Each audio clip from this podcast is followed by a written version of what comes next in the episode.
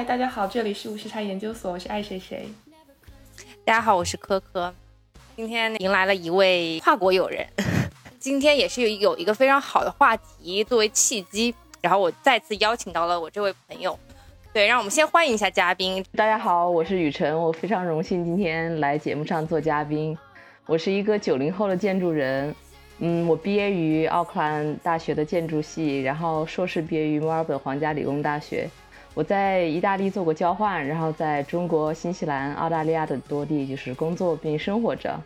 对，你是是不是很小的时候就去了新西兰了？对，我是在在呃小学之后，就是因为身体不太好，然后那个时候就搬去了新西兰，算是疗养吧。然后后来就是经过各种契机，然后又回去上学呀，包括后来又去留学这种。嗯，对。所以我觉得很奇怪，他那个普通话说的非常好。对，我觉得流利的中文还是很重要的，而且就说，我觉得中国整体就年轻人的这个社会比较活跃吧，然后也不断接受很多新鲜事物，所以我觉得就跟大家保持一个这种联系还是挺好的。嗯，对。但你这段时间在国内是吧？是因为有一个项目回国的？对，这段时间本来是就是嗯。过年期间，本来一个是回来过年，再一个就是在北京接这个项目，是一个就是旧房改造嘛，不本来是一个就很普通的一个房型，就是四环内的一个老破旧，然后业主出租差不多二十年，然后那个状况就是非常非常糟糕，然后想回他想回北京住吧，就需要就是进行一种改造，包括就是说融入他现在的生活方式啊这些，但是由于这回疫情管制的原因，然后再加上就是。很多住在那里面的那个租友，他需要有一个回北京，他需要有一个证明，他不好再重新找房子，所以就现在整个就单置了，没有办法进行实际测量啊，然后去修改方案。对，所以疫情其实对大家的生活还是造成了挺大的麻烦和影响。不过你说旧房改造这个东西，我就非常感兴趣，这也是为什么我们今天要找雨辰来聊聊这件事情。我感觉建筑我们之前也聊过。很多，但其实相对来说啊，建筑啊，对于普通人的生活还是有一定距离的。而真正的其实是一个家的这个意象，或者是一个能够长久住在里面的这个房子这样一个东西，其实更加贴近我们每个普通人的生活的。对你当时为什么会接这个项目？是他们怎么联系到你的？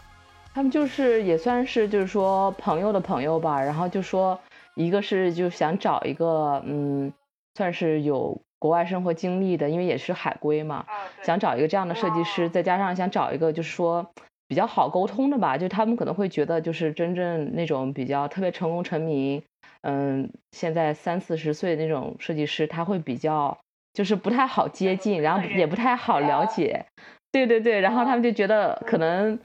就是跟我可能会比较好沟通这样，然后所以找到了我，啊。北京有好多这种老破小啊，然后这种东西我感觉改起来也其实也应该也挺麻烦的。嗯，对，其实是很麻烦，就是需要可能需要嗯很多沟通啊，包括就说嗯，其中很多就说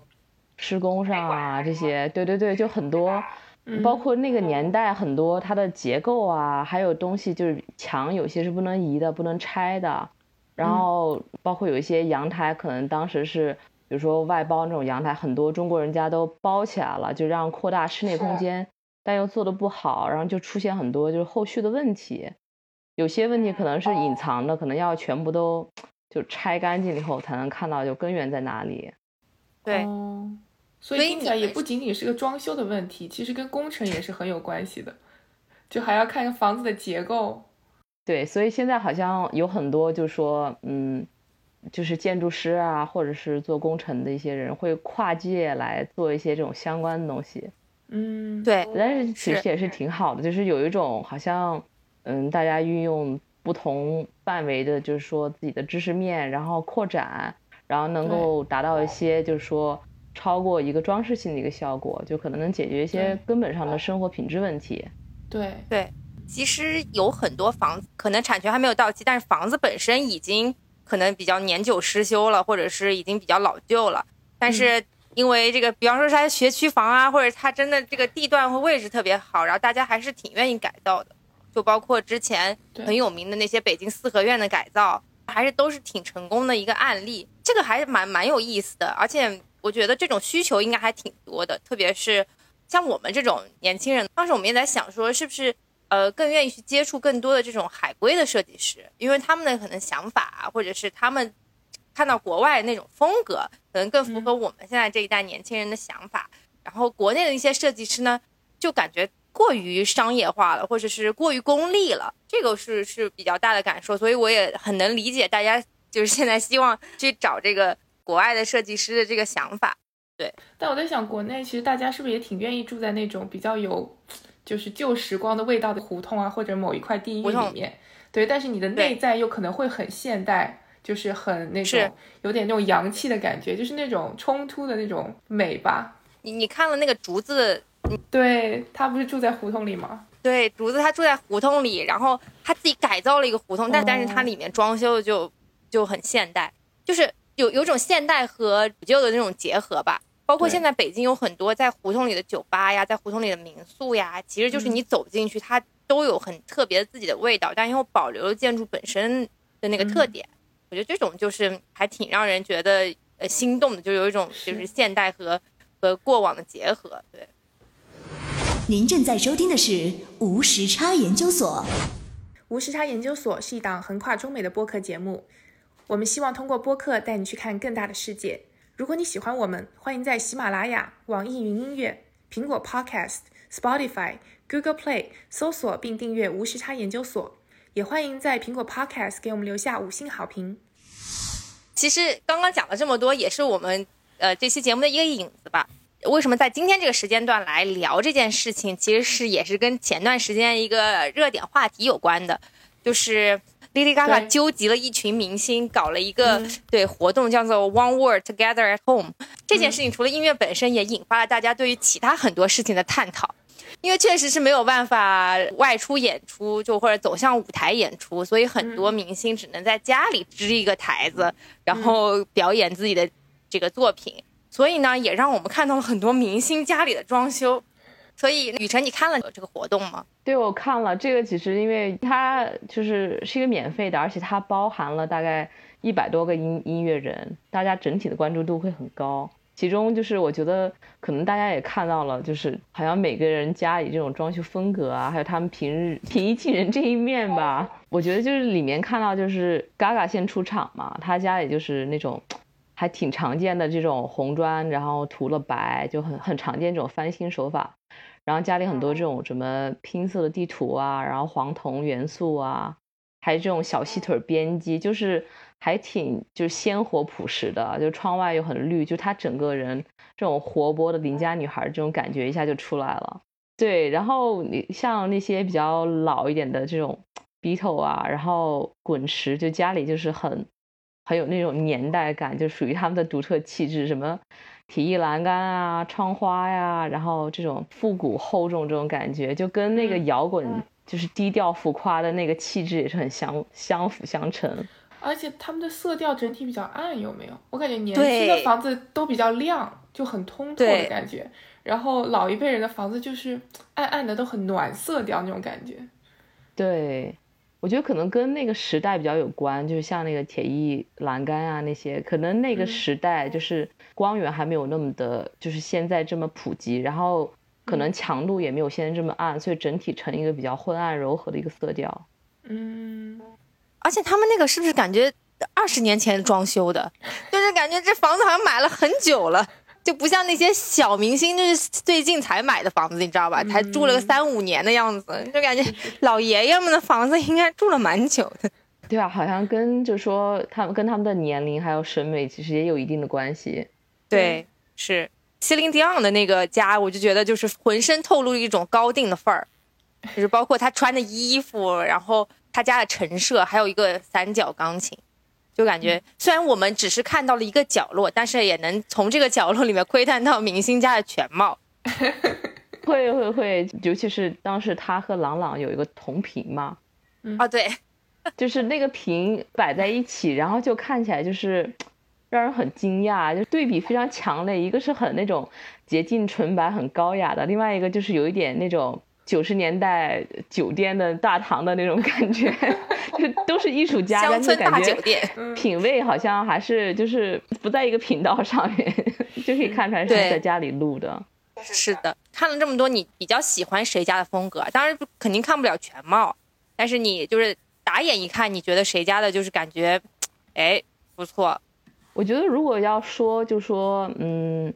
喜欢的，其实我觉得那个 Charlie Watts 家里还挺有风格，就是也很多人说，就说他家里是那种比较砖红嘛，配了实木，嗯。然后还有那种碎花的那种美式的高椅，再加上就说一整个墙的那种黑胶，就是放全部都放满了他的那个收藏嘛，就很艺术家，啊。而且就是很简洁，然后又没有时代感，就感觉在他们同年段的那个音乐人里面算是比较。就是品味比较高的，就没有搭一些比较奇怪的元素，然后整体也很大方、很清爽。像 John Lennon 家就是一个很典型的找了一个设计师的家，就你不能说 他就是到底做的有多么的美，但是他是一个就是大部分对很标准的，就是有些人会说他住在一个样板间里面，就是真的很简约，就是那个墙是纯白色的，然后奖牌那个展示架也是纯白色的，而且就是我觉得他很扯，就是拍的故意就是拍的他那个奖牌那个背景，然后后面就是一片金黄黄的。就是它的细节做的也很好，就是你看到那些突出的角落呀，还有一些小细节，包括那个插电的那个插座，你其实它都是很隐藏的，但是哦那一片、那一片整明晃晃的就是它的奖牌，然后还有很多这种，嗯，它运用很多这个黑色线条元素啊，然后地面是那种磨砂感的大地色的地面，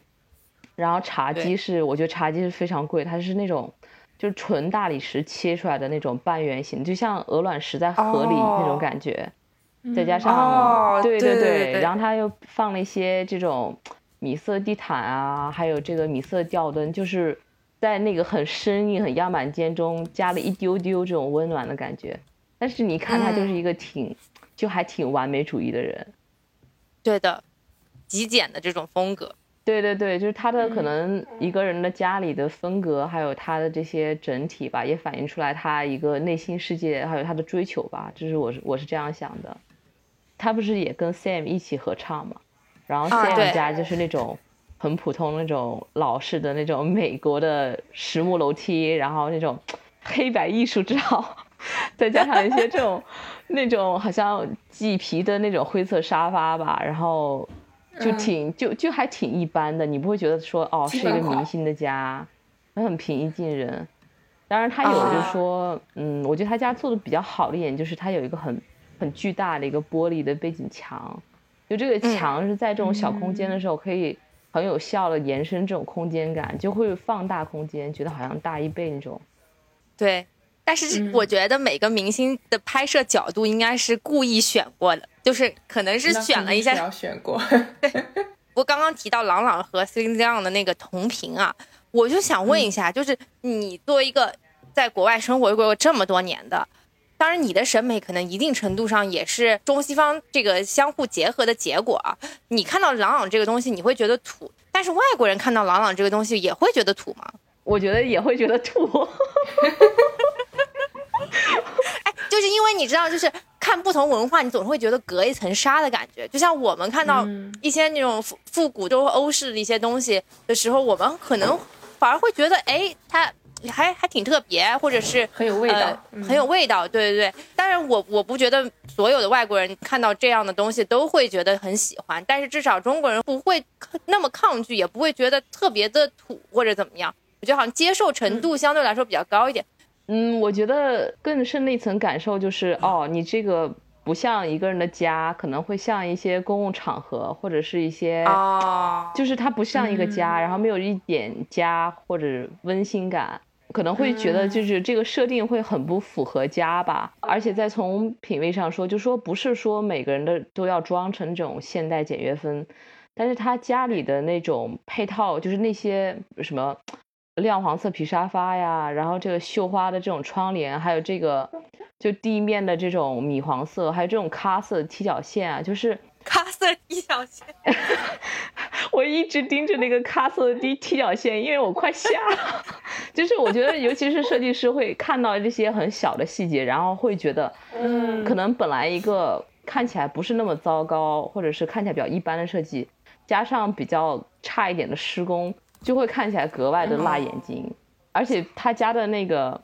哎，这样说好像也不太礼貌，但是他家的那个墙上的那个插销，跟那个 John Lennon 家墙上的插销比，就差了好几个档。哦，就是从它的工艺啊，还有它的那个设计，就从小的设计来看的话，对，从细节来看的话，嗯你会觉得它会不是那么的高档，对，就是嗯细节是魔鬼嘛。对对，你们真的看的好细啊，怎么能够在对我没有这里看到插销呢？因为我们平时会画这些东西啊，就是而且设计师画的时候，我不知道在国内是怎样，但是比如说我们画施工图的时候，这些插销啊，它的位置还有它的高度，这些全部都是要画进施工图里面的。哦，所以你会对这些东西嗯。有考量，因为它可能，尤其是像餐桌上一些东西，就是你不可能去弯着腰，或者说你把桌子放过去的时候，它会不会撞到，就是那个插插电的位置会不会撞到桌子，然后能尽量把它嗯。隐藏起来，就是会有一些之后的构思。对。嗯，这些其实也很重要，很多的你会发现，就之前包括租房子啊什么的，很多其实都很不合理，其实有点反人类的一些设计也是比比皆是。对，哎，可是这样想起来，就设计很难，就是说，因为你家具没进去的时候，你的插销高低其实是很难确定的。对，可能会大概有一个范围吧。然后，当然嗯就是说，在新西兰、澳洲那边做民宅设计的时候，也会跟你嗯。就说提前敲定大概有什么样的家具啊，有什么样的家电啊，就是能够嗯。根据这个做出来一个大概的一个参考，然后至少是有一个范围可嗯。定，或者是在比较清楚的情况下，就会预设这个插销插座，比如说洗衣机后面插座啊，还有这些，就会根据你的需求来定。对我也就是看到下面网友评论，网友说这个古典音乐能够超越国籍、超越民族、超越文化，但是却超越不了中国音乐家的家庭装修审美，就是非常不能理解。郎朗作为一个国际巨星，也对吧？也去过这么多国家，但他为什么回到东北老家的时候，装修依然如此的强烈和土味十足？这个你有没有考虑过这个问题？有有有，就是我其实仔细想了一下，就是为什么他们家装的就像那种，你知道那个日剧里面出来那种钢琴贵公子那种划分，我觉得其实是很，我觉得可能是因为他摆脱不了他的人设吧，因为。嗯，钢琴本来就是一种西方的古典艺术，就家里可能就是按照他这个身份，就说哦，我是一个钢琴王子，那我就装的应该更古典一些。还有就是可能这是对奢华的一种误解吧，就我觉得很多情况下是中国媒体对西方的一种宣传，比如说我们的广告啊，里面就是卖一些奢侈品，什么奶粉啊、车呀、香水、化妆品，就是每天放的频率很高，但是出来的都是这种很光鲜亮丽，这种金发碧眼，穿着高档礼服站在礼台啊，豪华的那种水晶灯这种形象，我觉得这种刻板的形象可能嗯造成了很多中老年人对西方就是奢华的一种误解吧，然后逐渐就 好像说，哎呀，我应该把这种划分带到家里来，因为这种影响其实挺深的，就是这种媒体对人的影嗯响。但我觉得是不是他爸妈装的，然后他自己也就没办法说什么，因为他可能也没空管这些东西。有可能，我觉得其实很有可能，而且就是说，国内这种，尤其是中老年人吧，可能受这个经常看电视啊，这种受这种影响更大。然后再加上就说，我觉得国内有一些设计师也是比较参差不齐吧。然后再加上甲方有的时候就说，哦，我就是要这样，我就是要这样。然后这种勉强的合作模式，再加上一些施工上的缺陷吧，就很容易造成这种我们这一代比较吐槽的这种土味十足的设计。是，嗯，不过想想也是，你说大家是怎么知道一个所谓富贵的房子是怎么样？可能就是电视剧里面那些，比如说老的港剧啊，或者是那些所谓的那种豪宅，豪宅对都是那种对木头的风格，然后一个楼梯，然后上面有个水晶灯。对对对对对，那种很经典的那种电视剧里面的风格。而且我觉得可能还有一个原因，就是因为嗯，中国可能还没有或者正在经历一个审美上的变革吧。就比如说那个嗯在欧洲，一九一五年就是一九三零年的时候就有那个巴 House 的设计学院大概是平行的时候吧，一九二零年左右，就日本多摩大学是贡献了很多很卓越的设计人才。我觉得尤其值得借鉴，就是比如说日本啊，就是从二战时期以后，就是他们本来也是就说，嗯，对于设计是比较就是一味模仿的，然后甚至影响到就是外交关系嘛。他们后来就等于说对这个事情进行一种反思，然后决定。用设计振兴日本，然后改变大家对这个日本制造的恶劣印象吧。然后，他们在一九五七年的时候也成立了这个日本优优良设计奖，去鼓励原创设计。就是，而且这个奖我觉得比较好的地方就是它涵盖了各个领域，它不光是说产品设计或者是任何一个固体的设计，它有的时候有可能对于一个概念，它都会颁这个奖。日本人也很买这个账，就大概有百分之六十一的日本人。会专门去买带有这个奖项设计的东西，就进一步就说算是帮助就是社会树立一个标杆，然后就是引导社会怎么样去消费设计上这件事情。我觉得帮助了很多设计师去生存吧，因为可能国内就是很多还没有到这个阶段，就是因为这些国家就是日本啊、德国，他们经历了这个战争，然后完成了原始积累以后，开始对这个没有这个需求嘛。那中国好像现在正在经历这个过程，就是不是没有所有人都没有审美，而是说这个审美需要一定这个意识上的培养。我觉得培养大众其实不是说人人都必须要有品味，而是说对设计这个专业的一种尊重。但是我在想，是不是有一个原因，就是中国的建筑师和中国的室内设计师其实是两个分开分的比较清楚的职业。建筑师有一种至少有一点小更新，虽然我知道也被甲方爸爸蹂躏到不行，但是，但是我就感觉，就像我刚刚一开始说的，我就感觉室内设计师在中国已经变成了一个相对来说非常商业化的一个，嗯，甚至是那种规模输出型的这种职业，就是他可能更多情况下对于本身的这种对艺术的追求，或者对于对于本身自己审美的这种坚守，一来是我觉得是可能是训练不够，然后。二来是就是他们确实因为中间的这种利益啊，金钱驱使的这个目的，其实占了比较大的部分。是因为我觉得可能，比如说像建筑师这个职业，它有一定的规范啊，然后有一定的要求。就比如说，嗯，像国外都是，就是说你至少要有硕士，就研究生以后，你才能够去，就是再加上你的一些工作经验。去，然后去帮助你达到一个认证的这样，然后国内也是有嘛，就是国内有医助啊这样的标准。嗯，那可能相对于这个来说，就是说装修市场还有这个室内设计这个市场，它的规范就没有那么严谨，所以就会有很多嗯商家呀，或者说有一些可能没有一定设计基础的人，他就是乱入嘛。然后大众可能就是当他的审美需求没有那么高的时候。他也会说哦，那我就找一个便宜的。就为什么你收我五百块钱，人家收我一百块钱，或者是这个商家说哦，我那个设计免设计费。对对对，我经常看到这个，就是 设计免费，然后什么嗯改到你满意为止啊什么。其实这种一方面是对设计本身不尊重，再一个就是其实便宜没好货，就是没有经过真正考虑打量的设计。其实，在你家里是一个挺鸡肋的，我觉得最后做出来，就是我知道是设计师，很多人是没有办法在设计费上赚钱的，赚的都是后期工程施工里面的回扣。对对对，所以这也驱使大家变得很功利和很商业，没有办法真正的冷静下来去自己做自己的设计。但是中国的整体的这个风格啊，不管是从建筑上还是从这个设计上。啊，都呈现出了一种比较强烈的自我风格。然后，特别是最近，不知道大家有没有关注到恒大许老板的设计？我有看到，就其实我看到这个莲花，因为很火嘛，就是因为它，就是你一看你就觉得不是不太像一个外国的设计师会做出来的东西。但是是外国设计师做的是吧？对，是我，但是我觉得其实是甲方借了这个外国设计师的手设计师的，是冤死。对，就是跟他们公司平时做的那种比较，就是嗯高级淡雅、比较流畅的那种建筑很不一样嘛，就是是，就是很活生生的。他们说是那个中老年的那个表情包，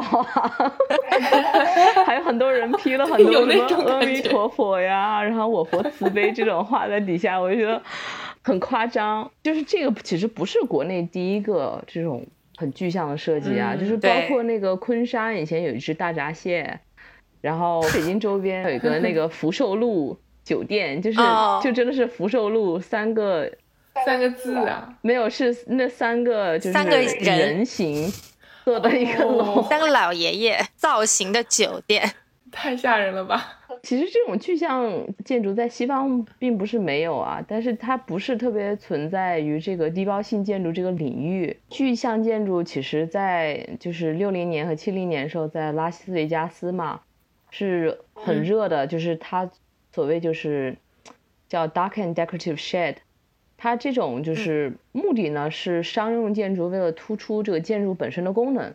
比如说一个嗯一家店把它做嗯成薯条的造型，然后大家开车这样一一下过去，就是哦，这家是卖薯条的。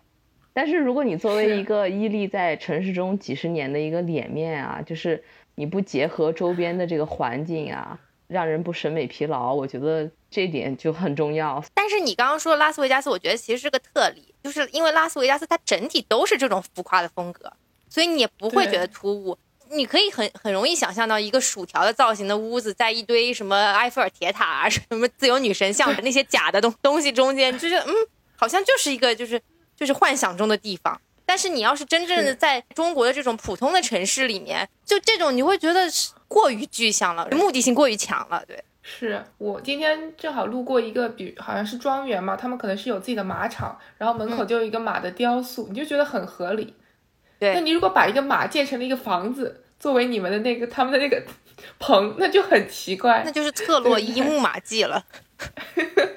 就是一个一个雕塑这种，你说到这个尺度这个问题很对，就是它作为一个小的东西，它甚至说能是作为一种标识吧，就是商业标识，它能够有时候可能代替一个招牌，可能能够更美观。但是如果是一个庞然大物，你你你人和人失去了关联，你人如果是说哦，我想跟这个大莲花拍个照，你也拍不了。嗯，然后你走近以后，嗯然后它其实也是一种设计上的浪费吧。在这个莲花里面，你体验不到这个它是一个莲花，你也就是这个这个这个它的含义没有能够达到一个跟人平衡的一个尺度。对，因为我有一个非常大的感受啊，就是其实建筑这个东西外观造成什么样子，对我来说感受肯定没有那么大，而真正对我生活造成比较大影响的，还是它室内是怎么样一个布局，怎么样一个设计。因为这个嗯地方是一个我要长久住在里面的东西，如果它的整体风格让我感到不适，我确实就会觉得很不舒服。就因为我很喜欢那个有一个节目叫 Architecture Digest，就是会采访各个明星的家和各个明星家里装修。就我印象非常深刻，就是那个 Dita Von Teese，就是那个著名的脱衣舞女郎，她的家，爱的人会非常非常爱，但是我看完之后，我其实就是不太舒服。如果让我待在这样一个环境里，这种颜色冲击很强烈的，而且还有各种动物的标本，就是他家有那个豹子呀、狮子，呀的他很喜欢动物。对我，我就觉得就是个人风格太过于强烈的东西，跟我的这个主观审美不相符的时候，我就会觉得很不舒服。对，就是建筑嗯本身应该是一个载体啊。迪卡家就是我也看了，然后我觉得其实他家还挺符合他本人吧，就是他住的这个环境就是他本人，因为他是嗯这种杂技的这种脱衣舞出身嘛，然后他又很喜欢嗯这种复古的衣品，所以就是他本身算是一种这种脱衣舞的艺术家。再加上就是他可能很需要这种舞台灯光，所以他家里用的这种色彩啊都是非常鲜艳，什么粉红色起居室啊，银色的卧室，然后这种鸟类标本，就他连他放鞋子的那个房间都是正红色，就是处处都是舞台，处处都是拍照的嗯网红打卡的神地。而且他，我觉得他其实是一个真的很自我的一个人，他可能是一个恋物癖了，就是他看到什么喜欢的，他都会买，买了以后他都想摆出来。你觉得他家里好像是陈列一样，他那些铜制的厨具啊，连那个嗯就是抽油烟机都是铜制的，那个其实非常贵，因为铜这个东西一般都是要手工去打造的，所以绝对是非常的嗯昂贵，就不是那种每天用，但是放在那里超好看那种。对，室内设计这个东西真的是人人都可以插一句嘴，每个明星都能对自己家里介绍出个三四五六来，然后每个都是我自己的想法，都是我嗯，我觉得应该这里要放一个这个。这这也是为什么当年这个建筑大师江一燕同学被血喷的问题。这个也说明，就是说室内设计这个东西，好像确实跟普通人的生活也比较贴近，然后使人人都可以在室内设计上指手画脚。室内设计是一个，就是说这个甲方参与可能更多的一个东西，因为毕竟是这个甲方他自己要生活在这里，就是应该是围绕他自己的生活，还有他自己的个性来打造的。就比如说，同样在 AD 里面，你看那个就是卡戴珊吧，就卡戴珊她是一个挺高调的一个明星，但是她用的东西都是就是质量很好嘛。然后在这个就是他介绍他家里的时候，一开始他就说：“哦，我很喜欢这个。”洛杉矶这个城市，然后我家里就是可以看到这个无敌的景色，然后他就说我家的设计，我当时就告诉设计师，我家里就是要围绕这个景色来打造，所以他家里的这些很多家具啊，都是用的是整片式的，就是你看不到一点就拼接的细节，比如说什么石质啊材质。而台盆都是一片式，就是非常的昂贵，因为它要一台盆特别牛，是不是？对对对对对对，它都要一次成型的，就是这对那个嗯工人的这个制作工艺，还有它的这个成本都非常高，因为一个可能弄坏了就要换一整片材料，那就非常昂贵。嗯，但是就是因为它很多东西就是一片式的，然后细节都做得非常好。然后反光性很强，而且就是反而突出了他家里那个那个景色啊，再加上他家里又是又很空旷，就是非常就是整个平面都是开放式的，然后窗户也是超大片，更加突出了他这个景色。就是我想要怎样生活，然后我有这个资源，然后我就要达到我这个目的。就是你乍一看你会觉得，哎呀，这个明星家里好像什么都没有，但实际上他花了很多心思，就是为了突出那个景色。就你一走进去看到的就是那个景色，嗯，对。但这里我想插一个问题，就是你看到他那个台盆不是就连没有水槽嘛？是是说的那个对吧？就是那个很平面的，就是水滴下去滴在一个平面上，然后那个水就是直接漏下去了。对，就是就是，但是我我有时候也在想这个实用性和它的美观性相结合，因为因为你想我看到过很多就是很好看的那种样板间或者是那种图片。就是包括淋浴房的时候，他们设计的时候是没有那个挡水槽的，然后都是那种开放式的淋浴房。但是这种的，就是我我我们，因为我们也跟这个国内的一些室内设计师做过交流嘛，然后他们就说这种设计就是在放在样板间的，在实际生活中是非常不实用的，因为你这个如果没有挡水条，水肯定会漏出来。我不知道这是工艺的问题，还是实际上国外也是这样的情况，但是大家为了好看就不会加这些东西。我觉得这个某种程度上是，就是说施工，就比如说设计师把一个东西设计出来了，这个它虽然有的有的地方没有挡水槽，但是它一个是根据使用习惯，再一个就是底下它会有这个地漏，它会有条形地漏、眼眼崖式地漏，然后它对这个地面的这个防水，还有包括那个地面那个渗水的那个角度，就是这这这都对这个施工是有很高要求的。所以以至于在这个施工方面，再加上这个造价方面，还有这个材料方面几个方面加在一起以后，可能就不会有那种挡水条来的使用，这是真的。哦。但是它好不好看呢？它也很好看。是。就之前我也听说过，说扎哈的很多建筑设计，因为过于的这个追求的这种角度啊，然后其实国内的有很多建筑施工的这个水平，其实也是达不到的。对吧？我觉得可能一个是施工，还有一个就是造价。就是，嗯，像扎哈那种，扎哈还有那个 Gary 就盖里，他他们做那种比较扭曲那种建筑的话，就是光在画图阶段的话，就已经就是在模型里面那个曲面就已经很成问题。就是一个是它很重，再一个就是修改起来很困难，然后你很难就是说，就算现在有这个参数化建模，你很难就是说。在建模阶段就已经把每一个承重点都算出来，它是结构上是有很多问题的，因为它是比如说，你看这个建筑就歪歪扭扭，它随便往这边一倒，就其实每个人都知道，就是嗯三角形的或者方形的，它其实承重最稳。所以这种就是他在嗯跨越了这个方案阶段以后，后续是有非常多的这种施工上的难点的，造价呀这些可能。也不一定有很多公司都达标可以去给他做，然后做出来以后怎样就就更不好说了。就是之前还有一个很有名的，就是就是 Toyo Ito 在台中有一个美术馆，就整个美术馆是一个算是蛋壳型的吧，就这种很优美的一个形状。但是最后建出来就是有一个问题，就是它的很多灯啊还有线，因为在中间我也不知道是发生了什么问题，然后就是在一个很光洁、很圆滑的一个空间里，然后你可以看到很多乱七八糟的线在上面。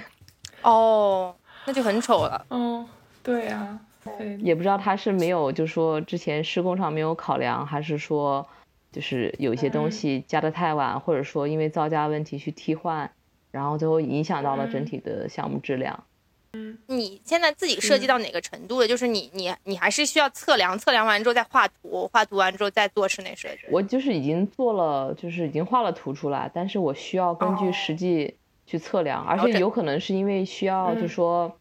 嗯，我因为我不知道有没有一些吊吊顶啊，或者是一些其他东西，可能要还要去看那个厨房的管线那些能不能移，因为那些厕所就是以前那种厕所特别的小。我觉得可能是跟以前的那个生活方式很有关，因为以前你去厕所就是去上厕所，你不会说想家里安一个澡盆啊什么的，还是生活需求变了。那你了解的就是中国嗯市场的施工的水平和国外的这种工艺水平是有差距的吗？我认为是有差距的，就是我觉得中国的这个施工水平可能。很多这些工人他可能没有经过一些特殊训练吧，就是或者说就说他的认知不够，市场里面的产品也比较混乱，可能在选择中也有比较这种选择恐惧症吧，因为它中国这市场很大，就是又太混乱，就是太多好的和不太好的东西都在里面，参差不齐，卖多少钱都有。对对对，十块一千块都有，就是欺负你不懂，你也说不上来哪个好哪个不好，看起来又都差不多。但国外的话，这种建筑工人，就是或者是这种装修工人，应该价格都很贵吧？对，国外基本上是按就是按小时啊，或者是按活算的，就是可能会更正规一些，然后签的合同啊这些会更加有保障吧。我不知道，就是你做这个设计的时候，你的甲方有没有过多的参与你的设计本身，然后你会觉得被指手画脚的时候会不爽吗？嗯，我觉得不爽是肯定的，但是我觉得就是，其实 要看那个甲方吧，就是很多时候可能有一些人他来，然后他跟你聊了以后。然后你觉得你们俩谈不到一起去，就是你一开始就觉得谈不到一起去，你可能就不愿意去接这个活儿，就是因为你心中那个蓝图是不一样的。就当然这只是我个人了，就是而且我以前公司的这些客户还是比较讲道理的，就是大部分人你都能够就说得通，或者是他会觉得就是他能够了解你心中是怎么样的，就是跟你其实两个人心中的构图是差不多的。那在这种情况下，我觉得。设计衔接起来也比较容易，而且一开始就是说，如果说他觉得你是他要找的那一类设计师，他会找你；如果你不是的话，他不会硬把你掰成这样。我觉得这样其实这样的人也比较少。所以其实嘛，就这样就说到了这个下一个问题，就是，就中国市场上有很多装修风格的范式，这个是在这十几年当中。就包括嗯，我爸妈他们装修的时候，或者是我看很多节目的时候，大家就有一种规定下来的范式，就好像很多是这种海外的意象的一些舶来品，就包括我们之之前经常说的什么田园风、欧式，然后地中海、北欧这些，就这种东西，其实我就我不觉得大家是真正了解这些风格背后到底是什么的，很多时候是不是只是一种大家对这种西方文化的符号的这种一一种意象？嗯，我觉得，我觉得你说的是这些风格，其实在中国的这个装修市场里比比较标签化吧。我觉得就是它是一种，就是说哦，大家追求就是审美越来越多了嘛，越来越多元化，大家就是说心中有一种变革，就说哦，我追求大概是怎么样的一种，比如说田园风啊，欧洲啊，其实是我觉得是对大家对这个国外美好生活的一种向往。就简单的说，就是说我大概想装成一个。什么感觉吧？但是他对这个具体意义，还有这个，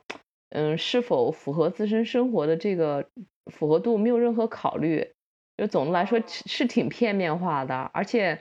我觉得就是，嗯，国内可能是因为就是亚洲人这个文化整体就是，嗯，比较在乎别人眼光，有很多情况下是装装给别人看的，或者是为了合群达到一种目的。就他没有去自己想想，就说装修成这个样子对我的生活带来了什么样的附加值。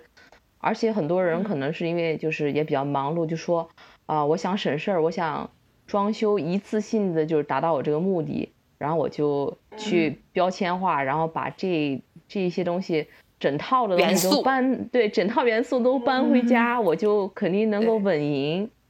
然后我还看了一篇文章，就比较有意思，就是说，嗯，尤其是上一代，就是八零年代吧，就是中国出现了一种，就是装修上一种叫。组合型家具的这样一个标题，就是大家买就说，哎呀，嗯，我们结婚了，我们应该什么？哦，标配冰箱、洗衣机、电器，客厅里标配就是沙发、电视、秋仪，就是都它都形成了一种，就是我家里一定要有这些我才能装修，就是我家里一定要有这些我才能怎样，就慢慢的我觉得是变成了一种刻板的印象吧。是，你记不记得我们小时候经常看那个节目叫《交换空间》，那个交换空间里。业主会大概描述一下我想要什么样的风格，比方说我想要田园风，然后设计师就会堆一堆小碎花儿，就是他为为了极力满足你客户的这样一个需求，他就会做一些元素的堆砌。但是你会发现，所有房子最后输出出来都是一个样子，都是这种东西。它就是已经变成了一种相对范式化的书。对，还有他们，他们偶尔要搞创作、搞创有创意的时候，就会过过火。我记得有时候就是说什么，就觉得说哦，我要有创意，用个沙发床这样子，好像又有很多空间。可是那明明是个卧室，你让人家每天睡觉的时候都要把床拉出来，就真的 是设计上就是非常的 flaw。对啊，你是怎么平衡就是屋主的个性和他实用舒服之间这样一个关系？嗯，我觉得就是尽量从他的方面去出发，去理解他，但是同时要就是尽心尽的劝解吧，就是比如说 不要着急呀，然后 就是我们慢慢来呀，就是先把思路理清楚，然后就挑出主线。就是我觉得，比如说，嗯，因为有的时候人生需要选择嘛，你不可能就说。嗯，走进式衣橱和就是分厕所三分离都能够达到，你可能需要做一个取舍，就是说你哪一个用的比较多，哪个更适合你自己的生活或者你想要的生活，然后来进行一个平衡。当然，这个嗯，其实是屋主在里面住嘛，所以设计师其实也不应该把过多自己的性格加进去。嗯嗯，是对，我觉得有一些设计的节目，就是他们可能一开始不是说先看房子，而是先跟那个屋主聊天。就是你一般是怎么过这一天的？你你花最多时间的是什么？是坐在你的书桌前啊，还是你喜欢躺在沙发上看书啊，还是什么？我就把这个流程了了解清楚以后，才能更好的分配你的空间使用。对，为什么最近有一些节目很火，《梦想改造家》呀，然后包括日本的《全能改造王》这些节目，一开始的时候，设计师都会跟着当事人生活一天，嗯嗯，就是体验一下他们的生活习惯是怎么样子。这种的话就能够帮助你，更有助于你去理解他们平时生活当中遇到的一些不便的地方，然后需要改造的重点改造的地方。这些其实就不是装修风格的变化了，其实更加是一个空间合理性的整理。嗯，我觉得就是首先要夸一下，就说这个日本的设计师在这个贴心服务这个层面上真的是没有任何对手，就全世界哪儿都赶不上。然后，嗯，他们就是我觉得那个全能改造王也是证明，就是说这个设计其实并不需要一鸣惊人吧，而是出于对这个客户每天的这种观察呀，然后每日的这种算是反复更改吧，然后达到一个很舒服的一个空间这个目的，就是甚至他改改造出来以后，你看不到任何就说设计上哇塞，这是设计师做的东西，但是他却让你感觉到他很贴心，然后解决到很多。可能你自己都不知道自己生活上的一些小问题，然后提高效率嘛。就比如说，嗯，这个老年人的座椅呀，还有这个高差的这个地面呀，空气的净化呀，还有这些很多小的细节，对这种无微不至的这种感觉，嗯，然后梦想改造家就是它的，它跟这个全能改造王就有类似的地方，但是它就是它的目的就是对比比较强嘛，然后更有综艺效果。就是别人一看，可能一个不懂设计的人，他一看都，哇塞，就是哇，改造前改造后是这样的，就是很通通俗易懂，就让大大众就是很好的普及到了设计师的重要性这样一款节目，就很多人可能自己都不知道自己有这个设计需求，但是看到嗯。别人家经过改造以后，解决了很多空间上的使用问题。嗯，然后嗯。这款节目好看的点在于它改变了很多很奇葩的户型，然后请了很多嗯就是国内外，然后不同年龄段的设计师，让大家看到了不同设计师的风格，就解决了很多就是能力上，甚至是就是你还可以看到就是这个设计师待人接物的这种不同态度哈，就是真正了解每个设计师。嗯，而且每一期都有这个新的内容，呃让大家就是觉得这个节目总体的质量还是非常高，很很值得看的。对，而且他还请了很多建筑师去做这个改造，我记得。对，因为我觉得就是这个就是就讲到就是说可能建筑师和这个室内设计师，他的就是他是怎么看待，就建筑师怎么看待室内设计，然后建筑师与室内设计师关注的点在哪里？就我觉得是建筑师是整体来说是比较注重改善这个空间的基本状态，就是给这个空间塑形。而室内设计师是，嗯，他当然他的注重的点是把一个已经不能改变的一个空间进行修饰。然后嗯。总体来说，我觉得就是说宏观角度来看的话，建筑师的意义就是他的责任更大一些，因为他决定了这个空间的基本品质。就不管是就是嗯。室内的还是外观的，甚至是跟这个城市融为一体的这个责任感，嗯，建筑它在外面要考量，就说这个建筑的定位啊、出入啊是否跟周围的环境融洽，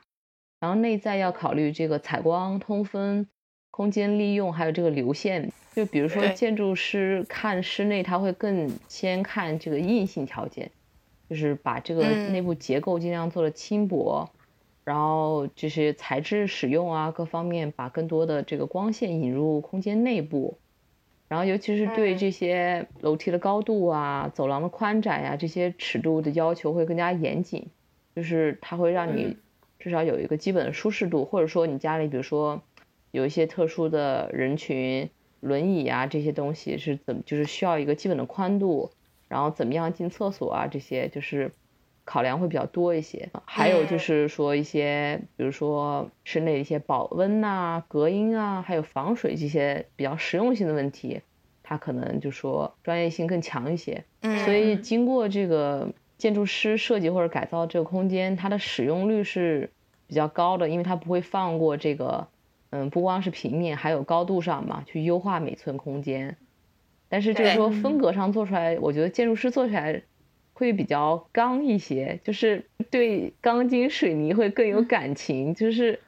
还有一些材质，就是这种工业风啊这些有迷之喜爱，嗯就是而且比较偏简洁大气一些。就是建筑师的主职是就是就他不是去设计，就是为了设计而设计，而是去解决问题。就是在软装方面，这个建筑师对软装的知识面不会那么广，他对这个材质啊、色彩，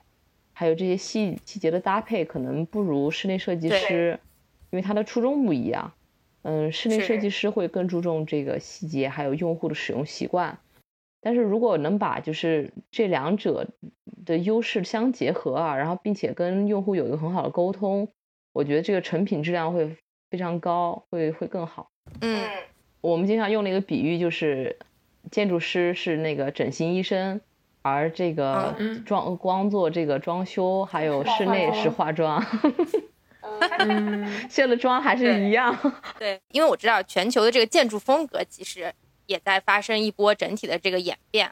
其实是不是也一定程度上影响了整体室内的这种装修风格的演变呢？对它整个，我觉得整个装修，包括这个设计呀、还有建筑，它都是就是根据我们的文明程度是相相关的。比如说这个最早石器时代，我们就住在洞穴里面嘛，那装修就是一些动物的皮呀、毛啊，然后血，还有血做成的壁画。后来就是我们有了工具以后，我们学会了使用这个木质啊，然后慢慢我们养蚕呀、然后纸质啊，包括种棉花，还有这些编织，让我们慢慢开始有了软装。这个软装，我觉得鼎盛时期应该是十六到十八世纪这个巴洛克和这个洛可可时期啊，就是它是因为以前就是说做这些软装，它成本比较高嘛，因为人力啊还有物力都很很高，它是比较宫廷的，就是比较服务于上层社会的，然后装饰性也非常强。然后直到后来就是到这个现代主义复兴，然后它才就是慢慢逐渐与这个工程中产阶级接轨，就尤其是在这个美国和法国大革命之后啊，引入了这些什么嗯平等自由这些观念啊，放大了这种装修需求，就是还有这个民用建筑的这种扩张。那我觉得其实。真正比较就是最大的影响点，其实应该是在工业革命的爆发之后，就是这个工业革命爆发在英国，就是后来就是因为英国和欧洲近嘛，就进一步的影响了欧洲，然后提高了生产力，尤其是软装、纺织业在英国从十七、十八世纪就是女工在家里手手织啊，变成了这个用机器来织，然后同时这个玻璃、水泥。还有这些嗯金属材质，让我们的这个建筑材料啊，还有就是内装材料也变得越来越丰富，然后成本越来越低，然后也变变得越来越平民化。再加上就说在一九二五年以后有这个 Art Deco 这个运动嘛，就更加就是结合了这个工业的美学，有很多这种图案啊，还有线条。嗯，再加上这个 Bauhaus 培养出来的很多设计人才，就很善用这些东西，就是几何体啊、抽象啊这种强调线条的美感，就在家具里啊，还有软装都很很很多，有很多案例。对，十九世纪以后到现在还都是这个现代主义的主战场，就是虽然里面有很多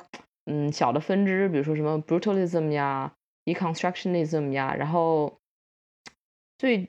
最有名的还是就说这个科布啊，还有那个 I M Pei 啊，就是这些人他们打造了这种，但是这种在时间和空间中都比较经久不衰的设计。就到今天，就说这个设计师说起这个简约风啊，还是捧着这个 Modernism 不放，因为它是这个是经典嘛，是万能套用公式，就是他推崇这个 less is more，就是越少越多，就是简洁美。就跟这个现代主义相反的，就是这个后现代主义啊，嗯，在一九七二年以后，它算是掀起了这一波后现代主义，它是就是反对这个极简的，它的标号是 more is more，就是越多越好。然后就像那个你之前说的那个迪塔家也是，就是他觉得我有更多的元素扭曲在一起，我有一种。眼前一亮的感觉，我觉得到后期之后，就建筑和室内的风格也在相互融合。对对对，是它相互融合。就是说建筑和室内都是一种基于对现代科技和现代社会这种反思吧。就是，嗯，这个时代流行什么，然后什么便宜，什么好用，可能大家就会用什么。我觉得这一点也反映在就是这个宜家还有无印良品这种商用的这种嗯。这种品牌吧，就是它挺大众的，但是就是因为一个是它比较便宜，然后嗯也比较就是设计过，但是还有就是因为它覆盖面很广，全世界都能买到，所以变成了一种。逐渐也变成了一种代入式的风格。对，那总体来说的话，我们如何评价一个好的室内设计呢？就是我们应该看哪几个方面呢？嗯，我觉得一个好的室内设计，除了就是说主观的这个审美因素以外，还有很多就是说实用性，还有细节的处理嘛。这种不平整的地面呀，然后对不上的这种玻璃缝儿啊，还有这个难看的踢脚线啊，就可以让一个嗯好看甚至是一般的设计就分分钟贬值。嗯，但是我比较注重的一点就是，嗯，包括我看很多节目，设计师也是一直在强调一点，就是。我们常说的这个动线的合理和这个空间的划分，这个其实是，嗯，是雨辰这个方向可以更多展现的地方。我觉得你是怎么理解说现在这个整个空间划分的改变和这个动线设计合理这件事情？对，就是我觉得就是说，嗯，就像你刚才说的，是一个好的风格，就是需要就是喜欢什么来什么嘛，但是处理好它都能变成一个好的生活空间。那空间划分来说的话，也是要基于现在现有的生活方式，或者是自己想要的生活方式来设计。就是对，比如说我们很经典的一个室内设计，就是一个很巨大的客厅和餐厅。但是其实，在现代生活中，我们就是非常少会客，就是嗯，朋友来了也是出去吃，其实挺浪费的。但是比如说我们可能生活中还有其他需求，就是早晨我要早起锻炼。那我可能就需要一个家用的健身空间。然后我是一个嗯。北方妹子，比如说我特别喜欢呃就是下厨房做面食，那我可能在厨房里需要一个预留一个面台，或者有人说我可能嗯。哎呀一两年才做一次饭，那你可以把这个空间就是节省出来，来扩大自己的办公区域。就是我觉得每个人就是习惯不一样吧，嗯，对，就是自己的生活方式也不一样，所以就是也不一定说就家里一定要有什么或者一定没有什么。那对。从动线嗯。上来说的话，就是嗯，我们基本上了解客户的生活方式，我们需要区分出来一个基本的一个公共公共区域，还有一个私人区域，就是嗯。能够就是动动静合理嘛。但是很多情况。下，就是我们也要就是根据自己的情况因地制宜。比如说这个呃嗯。开放式的厨房啊，就是在欧洲还有很多欧美国家就是很很常见，也很好看，很好看早上起来 在巨大厨房里喝一杯咖啡，对吧？很美。对，但是结合我们中国人生活习惯，就是做菜没有油烟，就是其实挺不现实的。所以在这种情况嗯下，我们厨房可能要加一些隔断呀，然后或者是加一些比较强的这个抽风啊，能够把这个油烟的问题解决。那或者在有嗯有条件的情况下，就是做一个封闭的中厨房。嗯嗯，那在动线这个问题上，我觉得就是厕所和厨房是比较需要划重点的地方啊。就是我们常见的厨房可以分为 I 型、L 型、U 型或者中岛型嘛，这都是嗯。就是根据这个字母的形状，你可以想象一下，就是对大概有几瓣儿。嗯，我们正常在厨房里的操作呢，是从冰箱里取物，在水槽里清洗，然后洗菜备菜，然后下火烹制。嗯那在这种情况下，就是我们 I 型的这个，就是这个长条形的这种厨房，其实利用率是最差的，因为你洗菜、切菜以及从厨房里拿东西，都要从一头穿到另外一头，就是啊，多人使用的时候，这个撞车率是非常高的。就是但是这个 U 型就是这个三面儿啊，和这个中岛嗯。型，就是能够在就是能够画一个小三角儿，你在三角形状中内完成这个洗、切身就可以炒。对对对对对，然后嗯，能够就是让你用最少的那个朋友圈步数，在厨房里轻松完成下厨任务。对，还有另外一个就是，嗯，就是也比较需要就是合理规划东西的地方，就是卫生间。就是你嗯家里人口超过两个人的时候，早上上班儿就是大家出门洗漱、上厕所都是必须的嘛。但为了避免这种抢厕所的情况发生，就是我还是比较推崇这种干湿分离的。嗯，嗯这样的话，就一方面是比较容易清扫，就是你洗一个澡，你不会整个厕所啊、洗漱台全都是水。另外一个就是一个人上厕所的时候，另外一个人可以就是洗漱，大家互相不不耽误。那在家里人口比较多的时候，就是 厕所的那个形状允许的情况下，就可以安排三分离啊，就是一个人在洗澡，一个人在上厕所，还有一个人可以化一个小时的妆，就是大家互相不耽误。我是个人非常非常看重洗手间的人，然后我一直觉得说，将来如果我要买房子的话，是要有两个那个洗手池和两个淋浴头，这样我就永远不会打架。双淋浴好棒，你这种就是把餐厅改成洗 那个洗手洗手间的，对。其实就是一个可以啊，超大的洗手间。可以，啊。以啊，就是可以桑拿都可以啊。我原来就是我曾经去在意大利的时候，就是去了一个同学家，他家里就是一个很小的一个公寓楼，但是里面居然有一个桑拿室，然后我就我就明白他为什么要住在那里了，就是整个楼都很一般，但是亮点就在于它可以每天洗洗桑拿，我就觉得哇，真是好开心啊，一种奢侈。确确确实也是这个，这个也是现在装修观念的一个改变，就是大家也觉得说嗯不再需要这么样一个嗯具体的意象的一个元素组合在自己的家当中。同样的，也是这个家具的这个东西的也也在发生一个转变。很很可能这个家里就两个人生活，那我们两个人其实只需要在厨房的岛台上搬两把椅子就可以完成平时的这种日常的吃饭了，对吧？我们再也不需要一个嗯巨大无比的餐桌。对啊，嗯因为你如果放一个很大的餐桌，就就算小的餐桌，你都要放放椅子的地方，就把它拉出来不挡路的那种情况下，其实浪费了很大一块儿的空间。对它的功能其实是重复的。对，因为生活在大城市的年轻人家里都比较小，这是没有办法，这是我们必须得面对的一个问题，就是我们没有办法像可能像父母辈一样，可能住在这种什么大平层或者别墅里，然后有很大的空间放置这些东西。我们很可能自己当初买的第一套房子就是一个很小的一个老破小，对对 但是，但是这个确实是我们自己觉得很温馨的家嘛，嗯、所以我觉得就是，嗯、其实很多装修观念的改变，或者一些呃一些就是家具的一些大小的变化和尺度的变化，其实是更加需要注意的，在这样一小的空间里。对，就像你说到那个要考虑到你，的利用率，嗯，就是除了利用率以外，就是像你之前说这个家具上，就是在我们在选择家具上面，就是说不是说我要走一个风格，我就得把它所有的元素都买齐了，而是说这个家具和家具之间，就是你可以走不同的风格，但是它只要有一个这个融洽度，就是你可以不买一整套，或者从你一个人那里买。但是你不能每一嗯件都像那个博物馆里的孤品，就这样看起来就非常混乱，尤其在一个小的空间里面。嗯，是就是最好有一些有一些相同的元素啊，或者是颜色来承上启下。颜色，对对对对对，比方说木质元素呀，这种对对对对，嗯，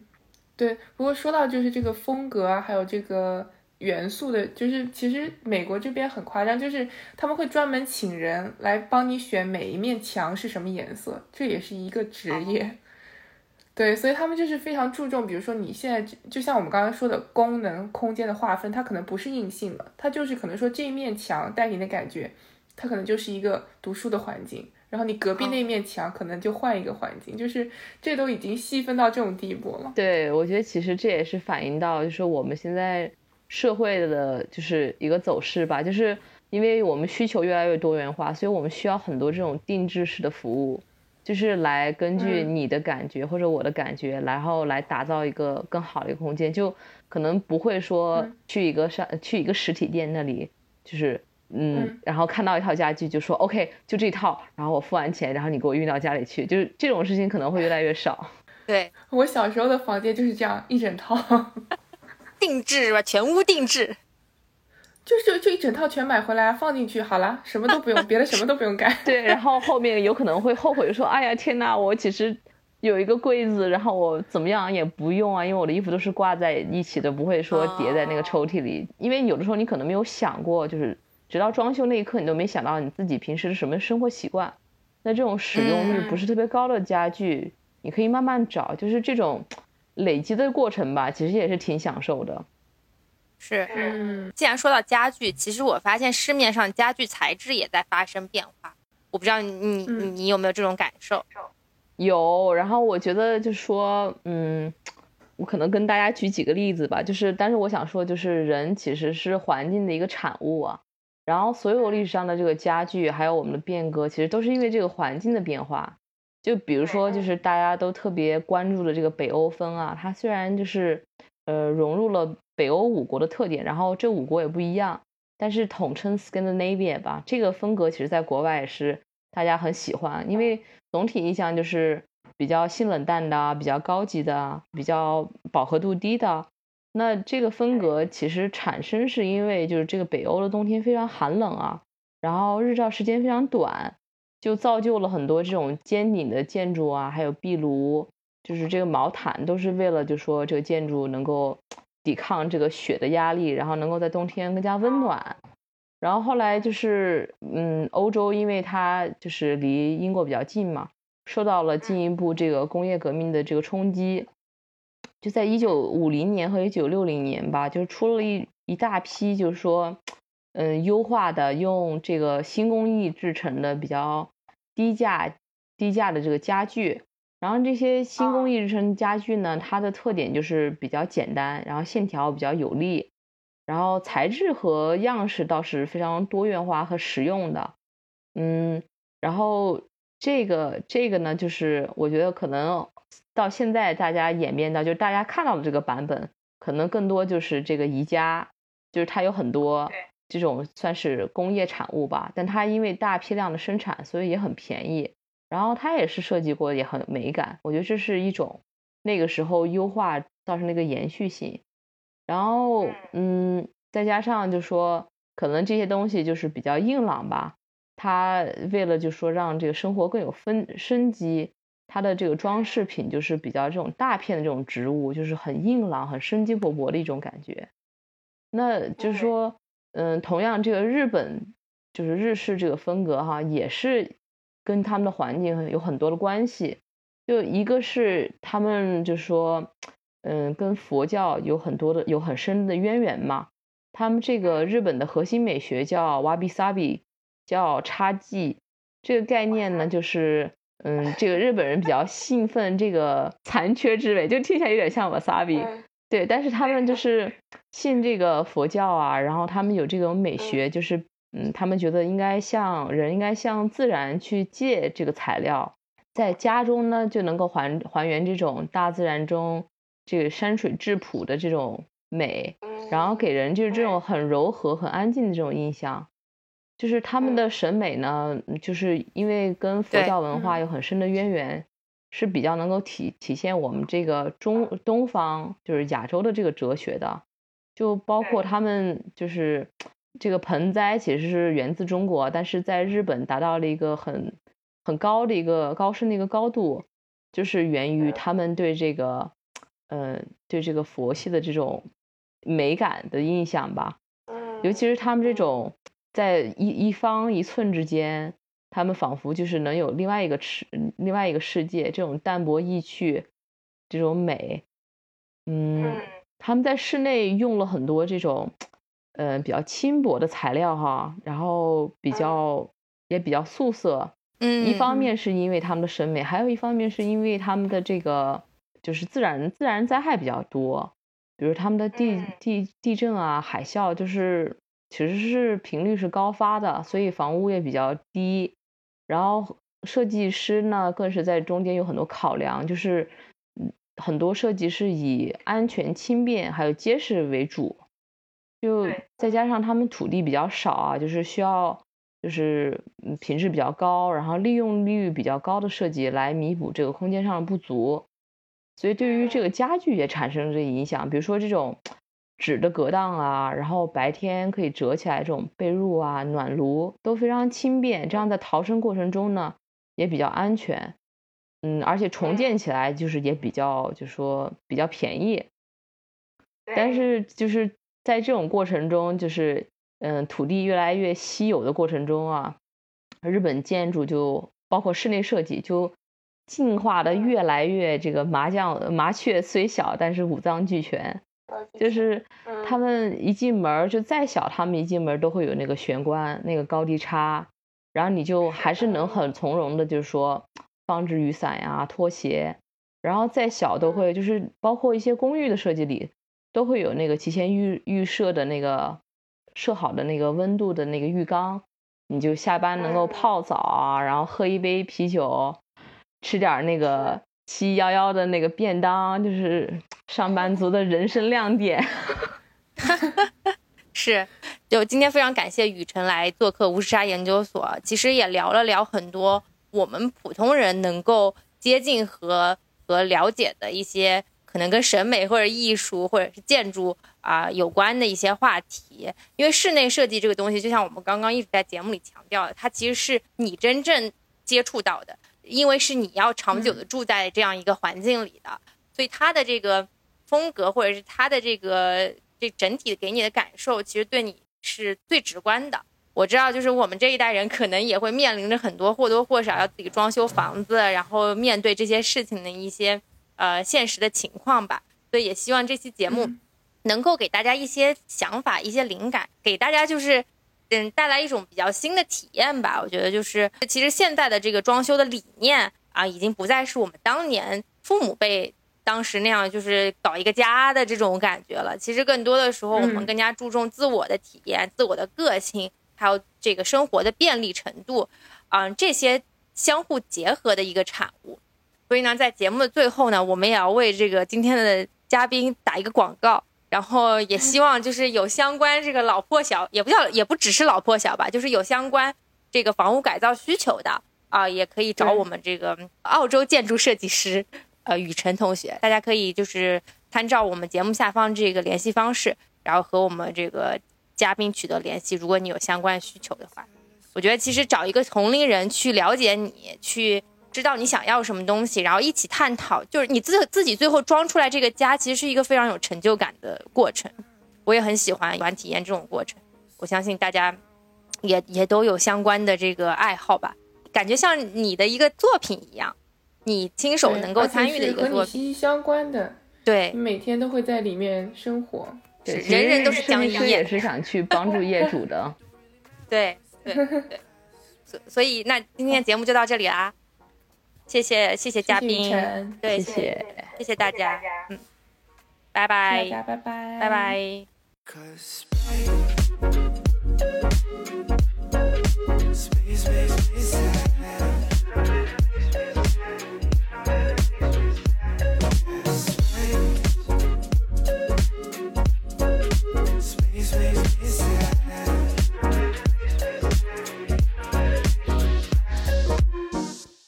Feeling like Pluto, you already knew though. I'm hiding just behind the stars, but how come the stars don't shine when it's day? How come the sky at night makes me this way? Why are you so far away? Galaxy cast away, watching you hopelessly.